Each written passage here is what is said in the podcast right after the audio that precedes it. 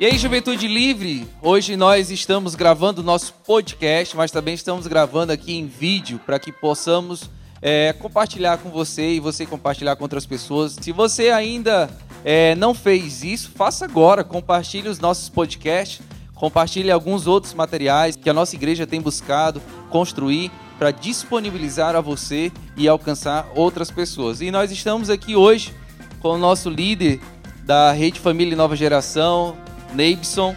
E eu sei que vocês o conhecem, conhecem muito bem, mas eu queria que ele se apresentasse aqui a vocês e a vocês que não o conhecem. Olá, Juventude Livre, Livre a Paz, tudo bem? Glória a Deus, estamos juntos aqui para inaugurar, para eu fazer essa inauguração do podcast da Juventude, que eu não tinha vindo por aqui ainda, só ouvindo, mas não tinha participado. É, só reiterando aí que a gente está morrendo de saudade de vocês, né? A gente se encontrar de novo na igreja, aí vai todo mundo se abraçar. Glória a Deus, em nome de Jesus, daqui a pouco. Beijão. E Inês, hoje nós, nós encerramos sábado é, a nossa série de mensagens sobre alta vontade e nós levamos ou levantamos aqui o, o que nós precisamos buscar, principalmente nesse período, sabe, Inês? Que é viver uma vida conectada com Deus, viver uma vida conectada com a palavra e viver uma vida conectada com o próximo, né? É, eu quero iniciar com uma história. Você é um cara que gosta de contar história, mas eu também vou contar uma história. Na verdade, uma experiência que eu vivi. Um dia eu estava no meu carro, estava indo para algum lugar que eu não lembro qual era, e eu me lembro de ter ouvido a voz do Senhor. É, no meu carro é um local onde Deus fala muito comigo, né? E eu me lembro de ter ouvido a voz do Senhor e o Senhor falou assim: Filho, você não me ama. E eu confesso que naquele momento eu comecei a rebater. Eu falei: Não, Deus, mas como eu, eu não te amo? Nasci na igreja, desde criança estou na igreja. É, desde criança eu sirvo na igreja, servi no Ministério de Louvor, cantei, inclusive cantei no Despertar, quando você era líder de Despertar dos Adolescentes, né? Saudade muito. É, e é impossível não te amar. E eu lembro que naquele momento, uma voz assim, incomparável. Ela falou: Filho, você não me ama porque você não me conhece. Né? E de lembrar pesa o meu coração, porque eu lembro e relembro que a cada dia eu preciso buscar conhecer a Cristo intimamente, né? E aí eu quero iniciar essa nossa conversa hoje nesse podcast, é, tratando um pouco do que nós falamos nessas três séries de mensagem. E a primeira coisa que eu queria saber hoje, conversar contigo, Neice, é que quando nós falamos acerca do amor uns pelos outros, Jesus ele diz qual é a medida. E ele fala isso em João 15, 12, quando ele diz que vos amei uns aos outros, assim como eu vos amei. E aí, assim, esse é o padrão, essa é a medida. E a pergunta que eu te faço é: eu consigo amar ao próximo com essa medida? Ela não é grande demais, não? É interessante que essa medida ela foi aumentada, né? Quando Jesus foi perguntado pela primeira vez sobre isso, ele foi perguntado e ele disse: os dois grandes mandamentos: amarás o Senhor teu Deus de todo o teu coração, de toda a tua alma, de toda a tua força. E o segundo mandamento, semelhante a este, é amarás o teu próximo como a, a ti mesmo. Mateus 22, a partir do 34, ele vai fazer isso, falar isso. Só que eu compartilhei isso no culto de sábado e as pessoas têm um padrão diferenciado, sobretudo nesse século que vivemos. As pessoas não têm se amado como se amava antes. E isso tem gerado um problema. Como é que as pessoas vão se amar? Amar ao próximo como a si mesmo se elas não se amam. Então, o próprio Cristo, nesse texto, elevou o padrão. Então, não, agora não é amar as pessoas como eu me amo. Agora é amar as pessoas como Cristo me amou. É possível amar essas pessoas como Cristo me amou desde que eu esteja incluído no amor de Cristo. Mas para isso eu preciso morrer. Eu tenho que morrer para mim mesmo para viver com Cristo, para que eu possa amar as pessoas como Ele amou a igreja. Aí é então, é possível. Então, desculpa. Então, é, é o que trata a primeira mensagem. Eu não consigo viver isso se eu não estiver conectado com a videira, se eu não estiver conectado com Cristo, se eu não estiver na videira. Perfeito. São três conexões que foram pregadas nessa série Alta Voltagem. E eu até comentei isso que são trigêmeas, né? São, são três irmãs gêmeas que caminham juntas. Conexão com Deus através de Cristo, conexão com a palavra de Deus e conexão com os homens. É impossível ter conexão plena sem ter essas três conexões. E a primeira, que é amar aos outros como, como Cristo me amou, realmente primeiro necessita da conexão com Cristo primeiro, para que depois eu possa me conectar com as pessoas através da palavra de Deus. Eu fiz uma reflexão que nesse período de quarentena, é, eu me lembro que quando eu fui fazer o mercantil lá para casa, é, quando, na verdade foi no início que teve aquele boom e tal, e pessoas correndo nos supermercados, fazendo seu, as suas, suas, compras, abastecendo ali as suas, é, é, suas dispensas. E naquele momento o Espírito Santo ele me trouxe uma reflexão. Porque quando eu fui ao supermercado, primeira coisa, eu me coloquei diante de uma exposição de risco de ser contaminado, mas por um propósito, por amor, amor à minha família. Então, eu me expus ao risco para poder suprir a minha casa com o propósito de proteger e suprir a minha família. Então, quando eu olho para isso e quando eu olho para a situação, eu digo o seguinte: que quando eu vou fazer algo por alguém, eu preciso ter o mesmo sentimento. Me arriscar por alguém, me dedicar por alguém, me entregar por alguém e renunciar por alguém. E aí, assim, é, é difícil. Eu não posso negar que é difícil. Mas é possível? Eu entendo que é possível. É interessante você dizer isso porque você faz isso pela sua família porque você decidiu amar a sua família. Você decidiu amar a sua esposa e decidiu amar os seus filhos. Por isso você é capaz de arriscar a sua própria vida para fazer esse gesto de amor, de sustento, de trazer o alimento para dentro de casa. Quando nós decidimos que vamos amar as pessoas, é que as coisas mudam na nossa vida. Mas tudo parte de uma decisão. Eu decido seguir a Cristo e me conecto com Ele. Eu decido conhecer de Cristo, assim como a história que você contou no começo. Conhecer a Cristo para amar Ele, eu decido ler a palavra e decido viver a palavra. E em terceiro lugar, eu decido amar as pessoas. Quando eu tomo essa decisão, eu já não estou mais fazendo pelas pessoas, eu estou fazendo por Cristo, porque a minha primeira conexão é com Ele. Isso aí. Leis, assim como para todo um bom funcionamento é, é necessário a gente conhecer o manual para ter um bom entendimento, seja um carro, um eletrodoméstico, seja o que for, a Bíblia ela é este manual para o bom funcionamento do corpo de Cristo. E aí eu falo não só meu, eu falo nosso, né? Todos nós. A Bíblia é este manual para um bom funcionamento do corpo de Cristo. Então, a única forma que eu posso compreender aquilo que precisa morrer em mim é através do conhecimento da palavra de Deus. Né? E aí, assim, é, quem tem um hábito e uma vida, é, uma rotina contínua de, de estar sempre buscando ler a Bíblia todos os dias, parece que a cada dia o Senhor traz uma luz diferente para cada versículo, para cada, para cada momento e te traz uma luz assim dentro do teu coração, né? Então, assim, qual conselho que você deixaria para gente aí? Você, como homem, já tem quantos anos no Evangelho, não é isso? 22 anos de crente. E eu tenho 15 anos de casado e eu quero ressaltar que desses 22 anos, 15 anos foi abençoado por sua vida, como um bom exemplo para mim, para a Rafaela, para nossa casa o quanto que você nos instruiu, nos ensinou, né? Eu louvo a Deus por sua vida e por tantas outras vidas que foram abençoadas por você. Mas, Neis, qual conselho você daria para nós, e não só nós já casados, mas por toda a juventude, de viver uma vida contínua, buscando viver diante do Senhor? É, isso é muito conhecendo a palavra. É, isso é muito importante, muito importante, porque a palavra ela vai trocar a nossa mente. A nossa mente é terrena, é uma mente que está lá em Adão, uma mente que entende das coisas daqui, que vê lógica em tudo. Quando a gente começa a ler a Bíblia, a gente entende que essa lógica que a gente tem aqui do mundo, ela não é igual, ela não é real. Tem muita coisa que acontece na Bíblia que não tem um processo de lógica. Por exemplo, quando Jacó vai requerer o salário dele lá do Labão, ele diz: Olha, das malhadas tu pode ficar. Ele vai lá, a Bíblia diz que ele pega umas varas e pega essas varas, raspa e coloca dentro d'água e as, as ovelhas lá iam beber a água. E aí depois o gado, lá as ovelhas nasciam malhadas. Meu irmão, o que que isso tem a ver? Qual é a lógica que isso tem no mundo a respeito dessa história? Deus tem a lógica do céu. E a Bíblia nos ensina a entender a lógica do céu.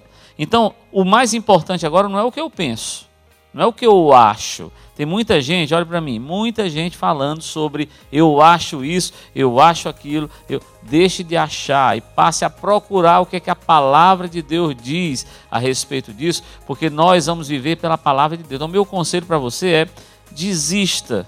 Desista de pensar. A gente está muito focado, por exemplo, nos nossos direitos. Se é um conselho que você quer, eu vou dar o conselho mais precioso que, nós posso, que eu posso dar para qualquer pessoa que mora no Brasil. Nós estamos muito ligados a direitos. Né? Parece que essa palavra direitos humanos são muito bonitas. Essas palavras são lindas. Ah, os direitos humanos, eu tenho direito disso, eu tenho direito daquilo. Quando eu vou para a Bíblia, eu vejo que o único direito que eu tenho é ao inferno. Eu sou tão pecador que o único direito que eu tenho é o inferno. Aí Jesus veio, foi na cruz, me comprou, comprou toda, me comprou como escravo, e aí todos os meus pecados foram perdoados, porque ele rasgou a cédula. E aí eu passei a viver noutra esfera. Eu não vivo agora mais uma esfera de, como no Brasil é assim, de, de democracia. Agora eu vivo num reino. Eu sou membro de um reino que tem um rei, que o sistema é teocrático. Não é nenhuma monarquia, é uma teocracia, onde Deus é o próprio rei e rege tudo. Então a minha cabeça tem que mudar. Eu tenho que mudar essa mentalidade de cobrar meus direitos para saber agora que eu sou um servo dele e a minha vida tem que ser diferente vivida. Então, o meu conselho é: deixe de querer viver a sua própria vida do seu próprio jeito e passe a viver pela palavra de Deus. Isso é o que faz o sentido. É, eu, eu, eu entendo que alguns conflitos das nossas vidas e algumas dificuldades, algumas necessidades são permissão de Deus. Romanos 8, 28, todas as coisas cooperam juntamente para o bem daqueles que amam a Deus, né? E eu acho fantástico quando a Bíblia diz juntamente. Então é tudo que eu vivo quando eu acordo, quando eu estou durante o dia e antes de dormir. Então é tudo, é juntamente. Até quando eu estou dormindo e não tenho, entre aspas, controle da situação.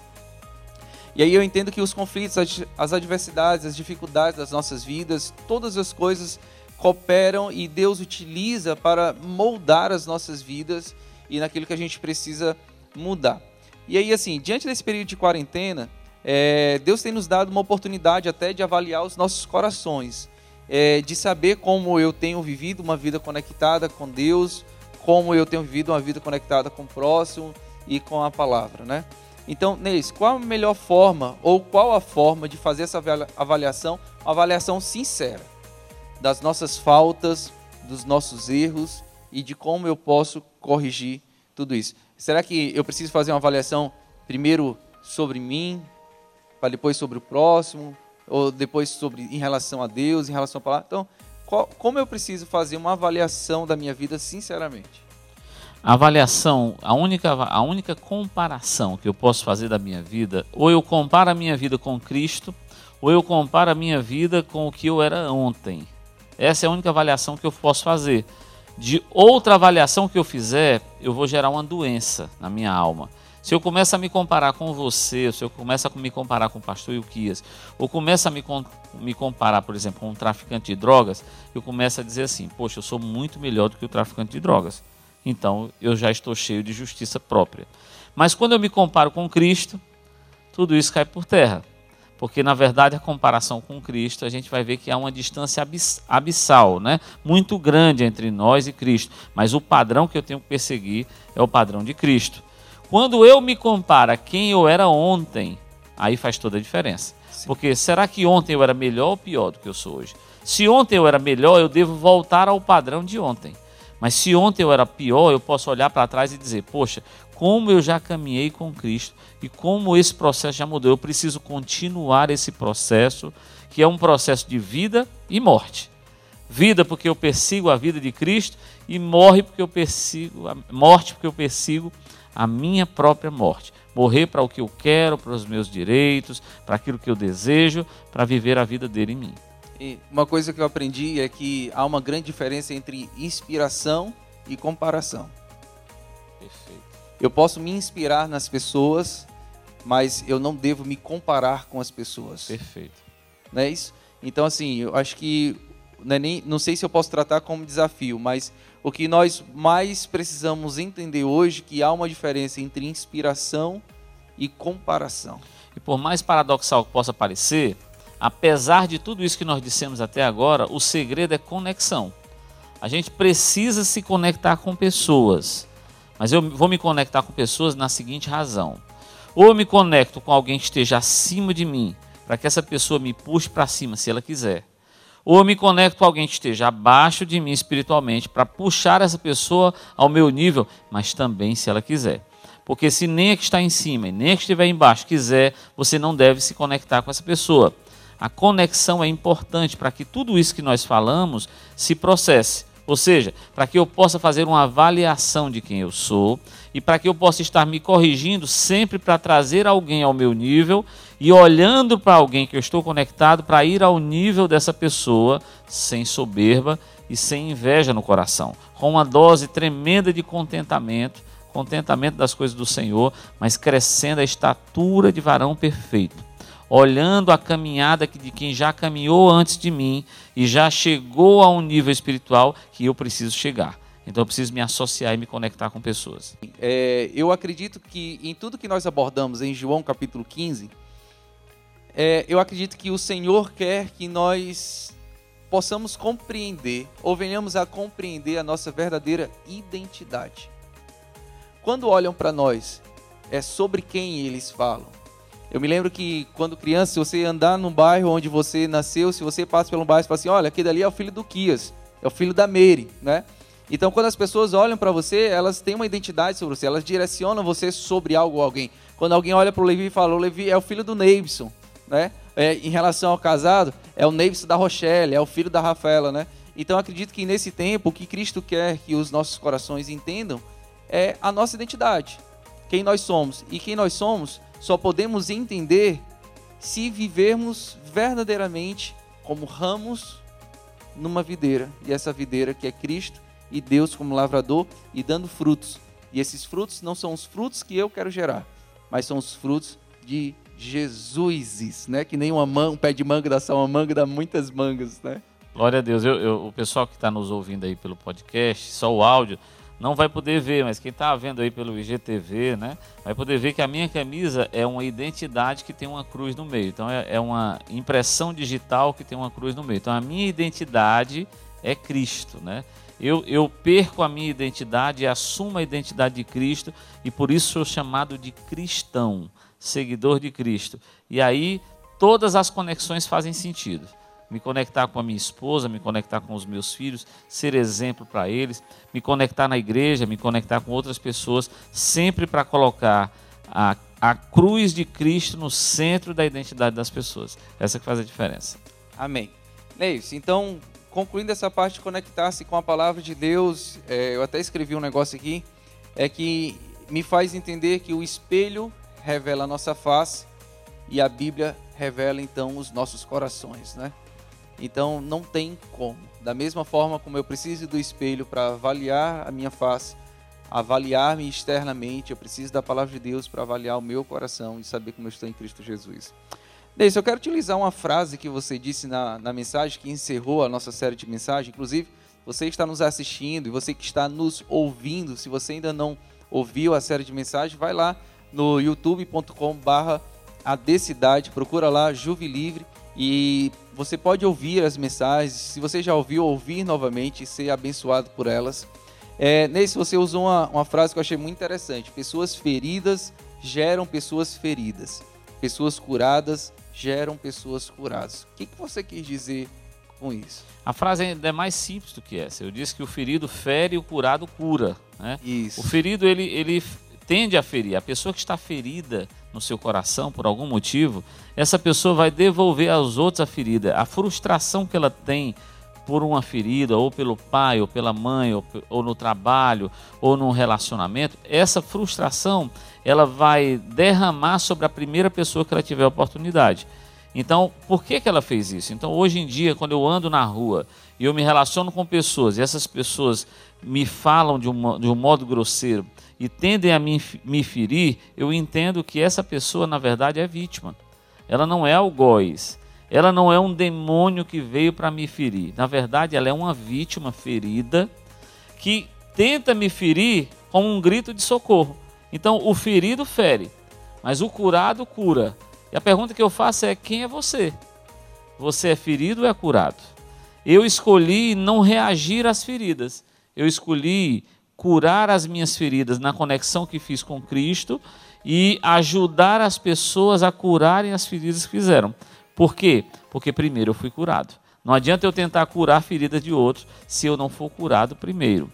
Eu preciso curar as minhas feridas com Deus para ajudar as pessoas a curarem as suas próprias feridas e não reagirem a isso. Isso é tão interessante que, não sei se você já fez essa avaliação, que é, naquelas lutas que você enfrentou e que você venceu, você sempre tem pessoas com as mesmas lutas bem pertinho de você, né? É como se Cristo trouxesse elas para cá, elas para cá. Olha, fica aqui pertinho do Neips, que o, o venceu pelo meu poder, do poder do Espírito Santo, pelo poder da palavra de Deus, e aí ele consegue que te orientar, né, te ajudar, né? E aí eu acho que é, é nesse sentido, né? E, e, e mais ainda, o que é mais tremendo no estudo é que Deus vai nos usar quando nós desistimos da nossa vida e vivemos a vida dele. Deus agora vai nos usar exatamente no momento de maior debilidade que nós tínhamos.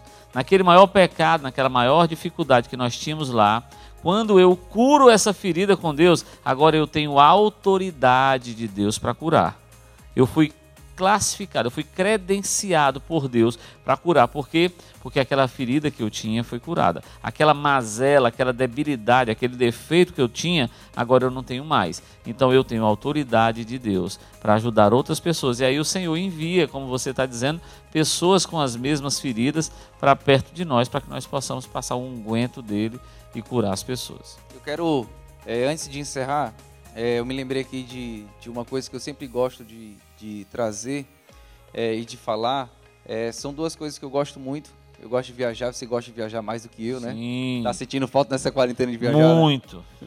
E a segunda é poder falar para noivos, né?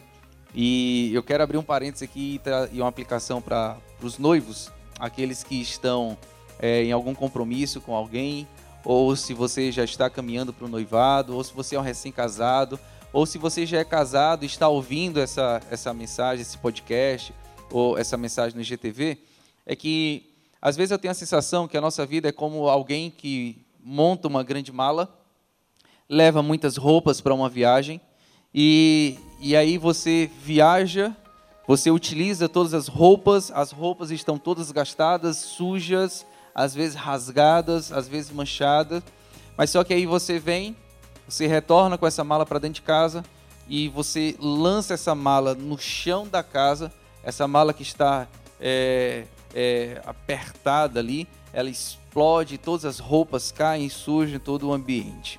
Eu trago essa, essa imagem para trazer uma, uma compreensão de nós mesmos.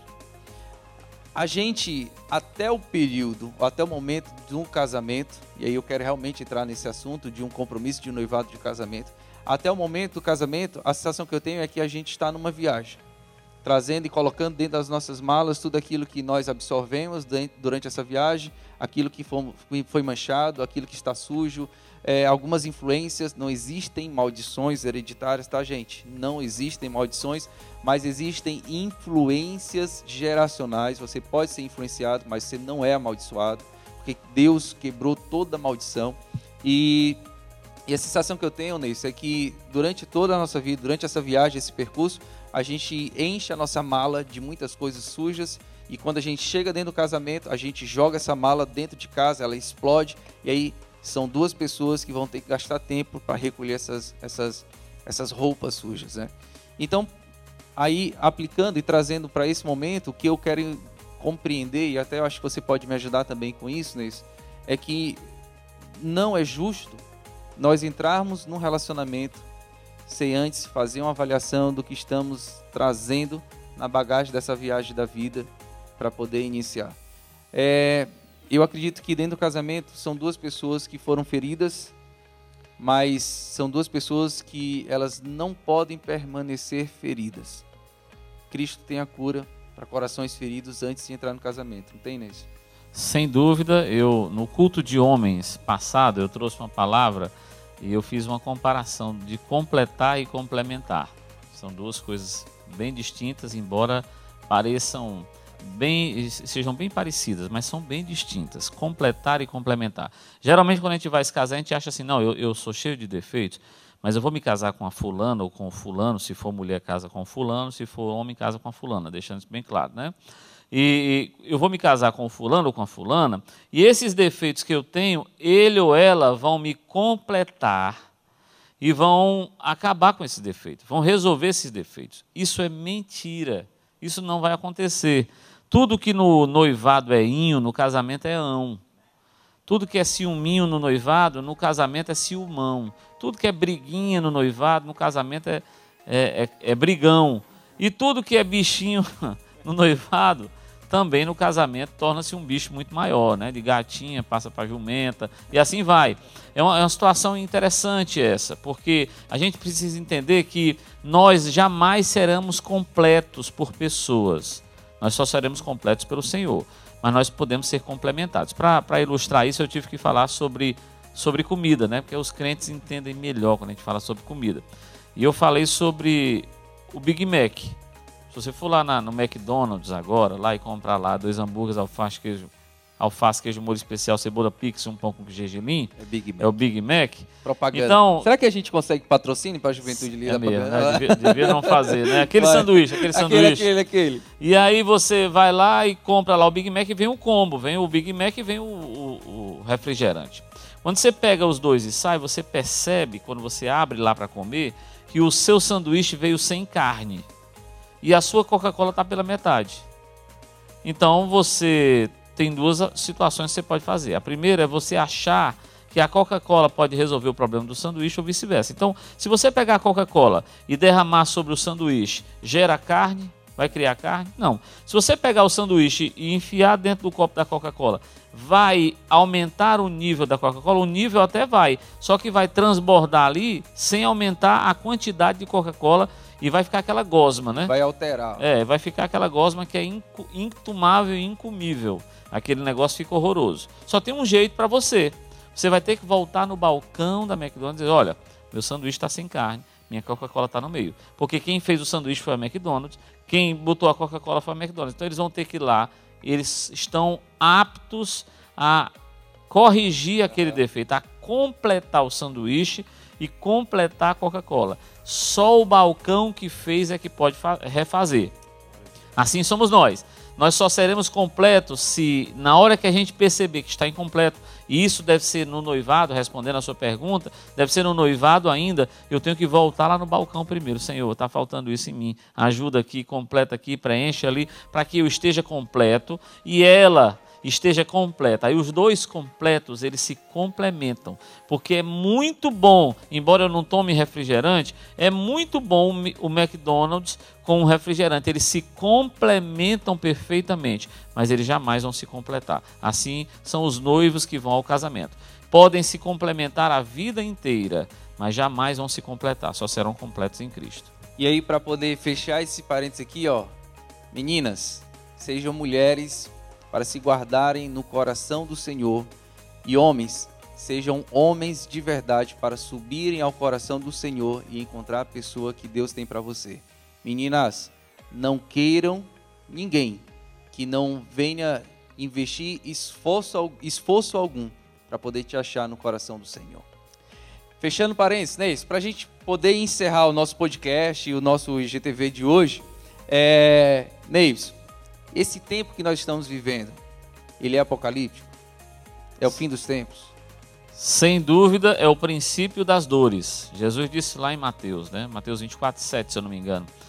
É o princípio das dores. Todo, tudo isso que está acontecendo agora, o mundo está se acelerando para poder chegar num nível de tecnologia para poder receber um governo mundial. E esse governo mundial será o anticristo. Isso era uma coisa que a gente não podia pensar há 30 anos atrás. Eu faço sempre essa, tenho feito essa reflexão. Se esse vírus aparecesse 30 anos atrás, como seria?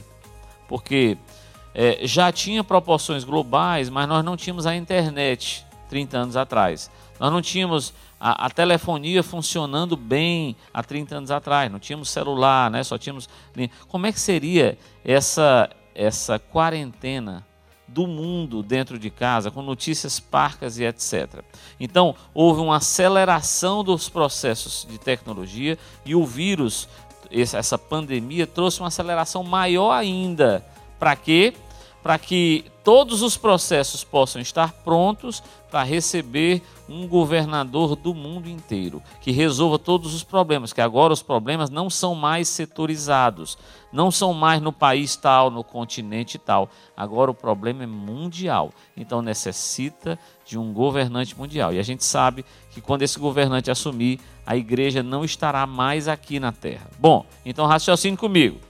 Se a Terra está se preparando, inclusive já está se programando aí para fazer uma constituição mundial, tem a Constituição Federal em cada país, mas vai ter uma Constituição mundial e um parlamento mundial. Bom, se o mundo se prepara para um governo mundial e esse governo, quando se instalar, a igreja vai, já vai ter sido arrebatada, o que está faltando?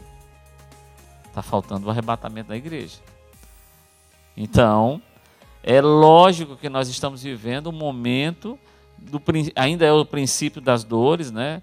Já algumas autoridades falam isso sobre o Covid-20, Covid-21, outras pandemias que acontecerão, bolsas quebrando, situações financeiras para que alguém surja em campo e diga assim: eu tenho a solução desse negócio. A economia, é, eu, eu vou ajeitar a economia, eu vou ajeitar a saúde, eu vou ajeitar a paz, está tendo muita guerra é o primeiro selo que será aberto. É a falsa paz, é o cavalo branco. Está lá em Apocalipse capítulo 5. É o cavalo branco, é o primeiro selo. É a falsa paz. Só que quando esse selo for aberto, a igreja não está mais na terra. É lógico, nós estamos vivendo os últimos dias da igreja na terra, sem dúvida. Lembre o que eu estou lhe dizendo. Nós somos a geração do arrebatamento da igreja, sem dúvida. Juventude, muito bom esse tempo aqui com vocês, muito bom esse podcast, muito bom poder conversar com você, Neilce. Por favor, libera uma palavra de bênção para nossa juventude, libera uma palavra de bênção para todos que estão nos acompanhando aí, é, seja em qual plataforma, ou no Instagram, ou no, ou no Spotify, ou no Deezer, ou em outros meios que a gente for colocar. Então, abençoe a cada um aí, Neilce. Por favor, libera uma palavra de bênção para nós. Muito bom estar aqui com vocês, muito bom estar aqui com você, a pessoa que eu amo escolher amar também. A gente convive junto há muitos anos, congregamos juntos antes de você ser meu parente. Né? Foi, né? verdade. Eu ajeitei seu casamento com a minha cunhada, lhe dei minha cunhada para você casar com Foi, ela. Depois vale a pena contar essa história. Não, não tem, tem, muita mentira no meio dessa história, né? Coisa de crente não. Mas muito bom também estar aqui na Juventude Livre, né? De estar inaugurando aqui esse, esse tempo aqui dos podcasts aqui que eu tenho ouvido e tem, tem me abençoado muito. Então, como nós vivemos os últimos dias da igreja na terra, como eu já falei sobre isso, então a palavra de bênção que eu tenho para liberar sobre a sua vida é que você alinhe a sua mente com a mente de Cristo. Alinhe a sua cabeça com o Evangelho. A Bíblia diz assim: buscai primeiro o reino de Deus e a sua justiça. É a justiça do reino de Deus que é a justiça real. A nossa justiça, ela é falha então, ajuste a sua cabeça, ajuste tudo na sua vida. Morra para você mesmo. Viva para Cristo. Nós não estamos aqui de passeio, então não perca, não perca a passada. Não perca a caminhada com Cristo. Não se perca na sua caminhada na terra, porque você não é dessa terra. Você é de uma pátria celestial e realmente Cristo está vindo buscar a igreja. Então abençoa a sua vida, abençoa a sua família, a sua casa em nome de Jesus. Amém. Juventude Livre, que Deus te abençoe. É, não esqueça de compartilhar esse podcast, abençoar outras vidas, compartilhar todas as nossas atividades que temos programado no nosso Instagram, arroba Juvilivre, e também no arroba a Decidade. A Decidade tem preparado muitos materiais para abençoar a sua vida, a sua família e você poder compartilhar com seus amigos. Que Deus te abençoe em nome de Jesus.